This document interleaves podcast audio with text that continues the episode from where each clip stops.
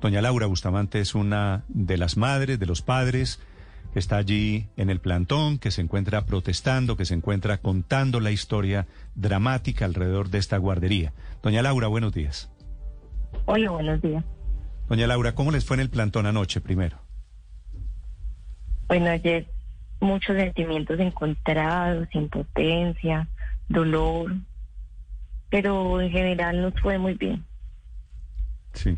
¿Usted tiene alguna respuesta de por qué ese señor Manolo, el abusador de los niños, está en libertad, doña Laura?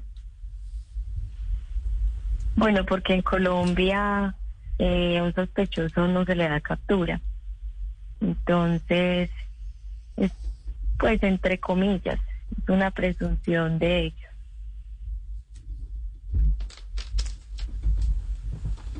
Esa es una presunción. Doña Laura, eh, ¿usted tiene cuántos niños en ese jardín infantil? Solo uno. Solo, solo un niño. ¿Y cómo se llama él? Bueno, no, mentiras, no me diga cómo se llama él. ¿Qué le ha dicho su hijo? Bueno, como yo lo llamo, mi pequeño héroe. Eh, mi hijo contó muchos detalles de lo que le hacía este tipo, el manipulador de alimentos del centro infantil, Pequeños Exploradores. Sí. ¿Cuántos años tiene su pequeño héroe, doña Laura? Tiene tres años. Tres años. ¿Y habla él, él ya es consciente de la gravedad de lo que le pasó? Pues yo a mi hijo lo estimulo desde que está en el vientre y le fomento mucho la seguridad en sí mismo y sobre todo el habla. Entonces él habla patentico con seguridad todo se le entiende. Sí. ¿Y hace cuánto comenzó él a decirle y a contarle que lo estaban tocando?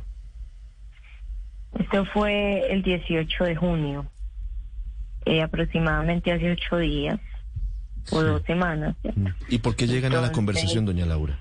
¿Cómo, cómo se da pues eh, que, que, su pequeño Mi hijo le cuenta a, su bisabuela después de, de salir del centro infantil en entre las seis, siete de la noche, le cuenta en medio del juego que un amigo grande le tocó sus partes íntimas. La abuelita es de la tercera edad y no le quiso seguir preguntando. El niño se quedó dormido y el otro día la abuela paterna eh, siguió indagando sobre esto y vio que el niño no cambiaba de versión. Y me llamó a mí al trabajo. Entonces, yo desesperada me, me vine del trabajo para ver qué era lo que estaba pasando con mi bebé. Y, a la abuela contarme y al niño también contarme, eh, lo llevé al hospital El Consejo, donde le activaron el código fucsia. Y de ahí, eh, eh, con la psicóloga, el niño volvió a contar lo mismo y con muchísimos más detalles. Entonces un niño de tres años no tiene una capacidad eh, imaginativa pues para inventar ese tipo de cosas. Mm. Doña Laura. Como me, lo, como me lo quisieron hacer ver en este sitio, en el centro infantil. Cuando yo conozco a mi hijo, yo sé cuándo, cuando está imaginando cosas y cuándo dice la verdad. Pero es que en el jardín infantil le dijeron que estaba inventándose él esas historias. Trataban de ter las, las cosas allá eh, yo después de que mi niño salió eh, le dieron de alta. Yo puse en el grupo de las mamás que era un grupo reducido pues porque se dividían. Entonces yo puse en el grupo de WhatsApp de todas las mamás lo que estaba pasando con mi hijo. Yo sabía pues que me tenía que atener a que unos me creyeran y a que otros no. Pero la profesora Trinidad se encargó de decirle a muchos papás que, que esto no estaba pasando, que era en otro centro infantil, que siguieran llevando a los niños, que, que, que yo quería dañar el buen nombre de la institución. Sí. Doña Laura, ¿y en qué momento comienzan a aparecer otros padres de familia dándole la razón a usted? Cuando yo comenté esto en el grupo de WhatsApp, eh, vinieron varios papás a tocarme en la puerta para ver si es que yo era que quería dañar el buen nombre de la institución o si realmente estaba pasando esto con mi hijo. Entonces yo les comenté toda la situación y ellos pudieron ver que yo lo que hablaba era verdad Hasta les mostré las historias clínicas donde mi hijo contaba y relataba todo. Y ellos pudieron notar que sí era verdad.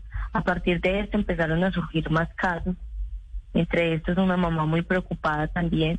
Entre ella y yo movimos cielo y tierra para que pudiéramos ser escuchadas. Eh, doña Laura, pero ¿en qué momento usted, cuando su hijo le cuenta o les cuenta, ustedes ya tenían claro que se llama, se trataba del señor Manolo? Ustedes, cuando hablan con el jardín infantil, eh, dicen que es el señor Manolo eh, o no? Porque, ¿qué papel juega este señor Manolo y qué relación tiene con las personas del jardín? Bueno, mi hijo cuando nos cuenta es que se, se me quiebra la voz un poquito porque volver a recordar eso, pero bueno, mi hijo cuando nos cuenta siempre dice, mamá, un amigo grande de la guardería, siempre dice esto. Él define grande a los adultos y el único adulto que grande y hombre que hay en este centro infantil era el manipulador de alimentos, que era el que al principio de la jornada de, los niños, recibía a los niños y les tomaba la temperatura y también les ponía el tapabocas. Mm. Pero ¿en qué momento llegan, es decir, porque eso es una suposición, ¿en qué momento llegan a la conclusión de que es este señor Manolo? Bueno, eh, mi hijo relata pues que es el amigo grande del centro infantil. Además de esto, les voy a contar los detalles que son dolorosos que mi hijo dio en el, en el eh, cuando lo cuando la psicóloga lo valoró, la psicóloga muy eficiente ella del consejo. Mi hijo tomó aire porque se me quiebra la voz. Tranquila, doña Laura. Mi hijo pues nos cuenta que, que el señor eh, lo puso a besar el pene eh, que le besaba las orejas, que le decía que en la boquita no, porque yo le enseñaba a mi hijo que no se le da besos en la boca a nadie, que, que el señor eh, que fue en el baño, que le bajó los interiores y que él salió y le contó a la profesora y la profesora no le prestó atención y que ella que él le decía así explícitamente, profesora, me duelen mis partes íntimas, presta mi atención. Y esta profesora Trinidad Cecilia Flores López nunca me puso en conocimiento de esto. Nunca me llamó, nunca llamó a la policía de infancia y adolescencia. Nada de esto dice, ya no activó ninguna ruta. Sí, doña Laura, el, la versión que usted nos está contando, ¿la ha repetido algún otro niño del jardín? Muchos otros niños eh, han tenido casos similares. Por ejemplo, hay niñas que llegan sin sus interiores, otra dice que tiene un amigo secreto, que si le da dulces, eh, eh, que le da dulces y se deja tocar la vagina, y todas, todos, todas y todos coinciden en que es el el, amigo del centro infantil. Mi hijo señala que es el que le ayudaba a la profesora. Entonces, solo hay, solo, no, solamente cabe duda, solo hay uno. Hay un hombre solamente trabajando en ese hombre, Solo había un hombre en este centro infantil. Doña, doña Laura, yo aquí estoy viendo, yo aquí estoy viendo una foto de este señor Manolo que está con una camisa roja. Me imagino que usted ha visto esta foto. Esa foto, ¿alguno de los niños la ha visto para decir sí ese es el señor? Claro que sí. Hasta muchos niños la ven y se ponen a llorar. Y por ejemplo, yo para también corroborar, demostrar a mi hijo esta foto y él explícitamente dice con seguridad, mamá, él fue el que me tocó mis partes íntimas. Y el niño, el niño dice así, partes íntimas. Sí, porque yo en mi hijo infundo mucho eso. Mi hijo sabe cuáles son sus partes íntimas y las nombra. Mi hijo sabe absolutamente todo sobre el autocuidado porque yo le enseño a mi hijo desde que balbucea a identificarse a sí mismo y a protegerse a sí mismo. Sí. Doña Laura, ¿por qué si Manolo es auxiliar de alimentos, termina recibiendo a los niños, tomándoles la temperatura, poniéndoles el tapabocas? ¿Por qué termina teniendo un papel muy importante más allá de auxiliar de alimentos en el jardín? Realmente yo me pregunto lo mismo. Si ustedes le pudieran hacer esta misma pregunta al presidente de Buen Comienzo, yo estaría muy feliz porque yo me pregunto lo mismo. No hay explicación. Sí. No hay explicación. Sí. Manolo es, es, es familiar o es amigo de alguna de las profesoras o de los de las directivas del jardín. Muchas personas dicen que él es el hermano de la profesora Trinidad Cecilia Flores López. Ah, no me diga. O sea, cuando usted, cuando le decían a Trinidad que Manolo estaba tocando a los niños, Trinidad se hacía la loca porque Manolo es hermano de Trinidad. Pues vaya a saber porque, por ejemplo, yo cuando me enteré, yo quería una respuesta rápida el sábado 19 de junio. Yo quería una respuesta rápida y me comuniqué con ella, yo la llamé. Le dije, profesora, ¿qué está pasando? Mi hijo me está contando, mi hijo me está contando estas cosas. Y, él- y ella me dijo, es imposible. Yo conozco a la persona con la que yo trabajo.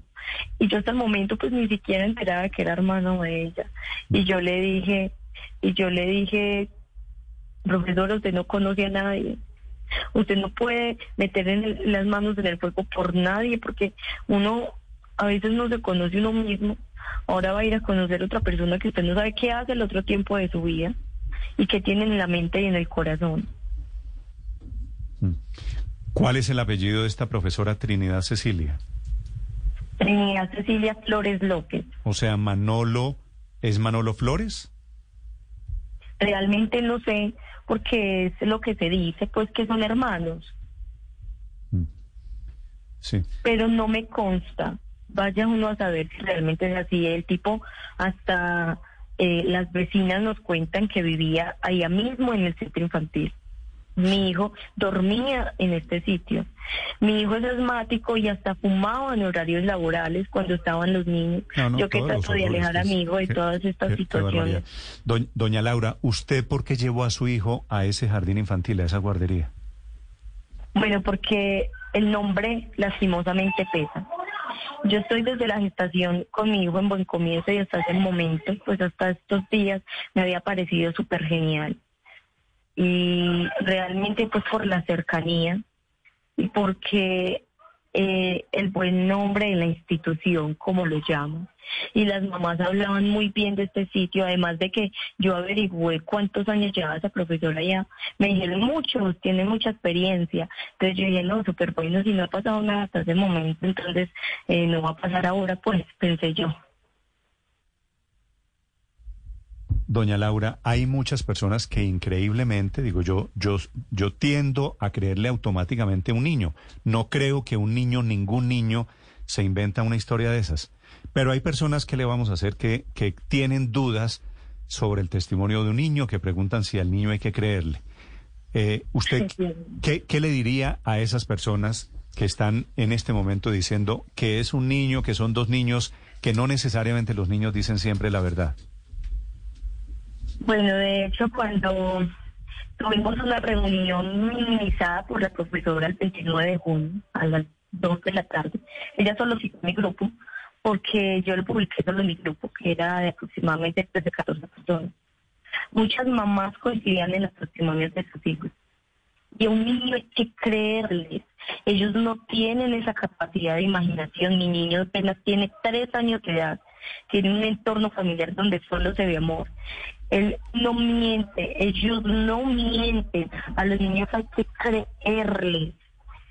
Los niños solo tienen, los niños solo son angelitos y sus cuerpos hablan. Como le dicen este mismo centro infantil, irónicamente afuera, dice el, el abuso sexual habla de muchas formas. Mi hijo habló verbalmente y ahí mismo yo noté esos cambios de comportamiento anteriores y, y dije, esto hay que correrle, porque si es mi hijo pueden haber muchísimos más. Doña Laura, para usted, Que yo le diga, doña Laura, yo estoy totalmente de acuerdo con usted con absoluta seguridad. Un niño y 14 niños no se inventan una historia No, de estas. no, hay que creerles. Un niño de tres años no tiene la capacidad de inventarse una historia si no la está viviendo. Doña Laura, ¿cómo ha sido la asesoría y el papel de buen comienzo en todo esto? Se enteraron hace más de 10 días. ¿Fueron diligentes, actuaron rápido, denunciaron ante la justicia? No, señor. De hecho, el presidente de Buen Comienzo eh, dijo en una reunión que actuaron desde el primer momento. Y no es cierto. Yo le quité el micrófono y le dije, qué pena con usted, no actuaron desde el primer momento. Yo cuando fui a Comulsap, que la entidad encargada de este centro infantil, me sentí regañada. Cuando entré, prácticamente sentía que me estaban esperando. Bien pueda, siga. Ya llamamos al abogado. Cuando entró el abogado me dijo, ¿usted está grabando? Muéstrame su celular. Yo quiero corroborar que no esté grabando. Tras de eso ni siquiera me quisieron dar los nombres de los funcionarios que me estaban atendiendo. Yo llevé un derecho de petición exigiendo el nombre del tipo, que por el, el habeas date por eh, y por inform- por privacidad de datos no me lo dieron, pero yo quería que me firmaran el recibido y que me notificaran escritamente. Me sentí regañada. Allá me dijeron, ¿usted por qué publicó esto de, en los papás? ¿Por qué tuvo que poner esto público? Eso no se puede hacer y yo no sé qué. Fui buscando apoyo y me sentí regañada. De hecho, vinieron el mismo 29 de junio antes de la reunión para que muchos papás se enteraran. Vinieron de Secretaría de Educación y me dijeron, ¿usted por qué no volvió a llevar a su niño? Es como si me hubieran venido a insultar en la cara. Realmente hasta se me quiebra la voz porque creía que estaba luchando yo sola contra una entidad súper gigante. Yo soy una mamá joven y yo me sentía totalmente sola porque es mi hijo y hasta me hacían dudar de mí misma. ¿Será que yo actué mal como mamá? ¿Será que no sé? no- yo no sabía ni qué camino coger, pero yo sabía que tenía que ser escuchada. Y cuando a otra mamá le pasó lo mismo, ella y yo andamos, ella y yo pedimos, tocamos puertas, hicimos todo lo posible para que nos escucharan y para que hoy yo pudiera estar acá contando esto. Doña Laura, ¿cómo se llama el consorcio, la, la operadora que supuestamente tiene empleado a Manolo? Se llama Comulsat, queda en. San Que es el Antonio de concesionario, que es el que administra el jardín. Exactamente, es el concesionario. ¿Quiénes son ellos? Bueno, eh, esta es la entidad que coordina específicamente este centro infantil, hasta donde yo tengo entendido. Sí. Sí. Doña Laura, usted ha hablado con, pues en ese chat que tiene, que usted nos cuenta del grupo, ha hablado con otras mamás. Lo que le pasó a su que- niño, a su pequeño héroe, ¿es lo mismo que le pasó a los otros niños?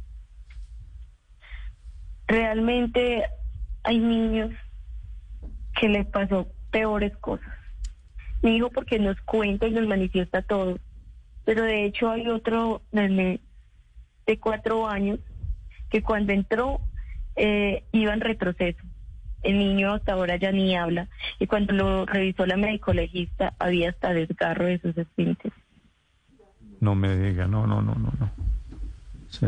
Es que Manolo llevaba, Manolo llevaba cuánto tiempo en el jardín y, y, y cuándo habría podido comenzar a hacer esto. No sé, sé que llevaba muchos años, mucho tiempo, pero específicamente no sé cuánto tiempo. Sí, doña Laura, lo que usted nos está contando es que fuera de tocamientos, que fue el caso de su hijo, ¿también hubo violación, hubo acceso carnal? En el caso de mi hijo, en palabras no técnicas, hubo un tallamiento. El tipo como que los iba preparando para luego penetrarlos. Y mi hijo contaba esas cosas y nos mostraba cómo fue con los dedos, nos decía, mamá, fue una, dos, tres, muchas veces. No, no, y fue no. horrible escuchar este tipo de cosas y más de mí. Yo tenía que salirme, tomar aire, hacer, hacer como que mi hijo vi- viera que, que estábamos haciendo preguntas normales. Y eso fue no devastador escuchar que eso salía de esa boquita hermosa, como yo lo llamo, es mi pequeño héroe. Sí. Claro, ¿cómo, pero ¿cómo lo siente hoy, doña Laura? ¿Cómo ve el día de hoy a su hijo? Es decir, ¿qué tanto se logra todavía comunicar con usted? ¿O, o ha cambiado? ¿Está más silencioso que antes?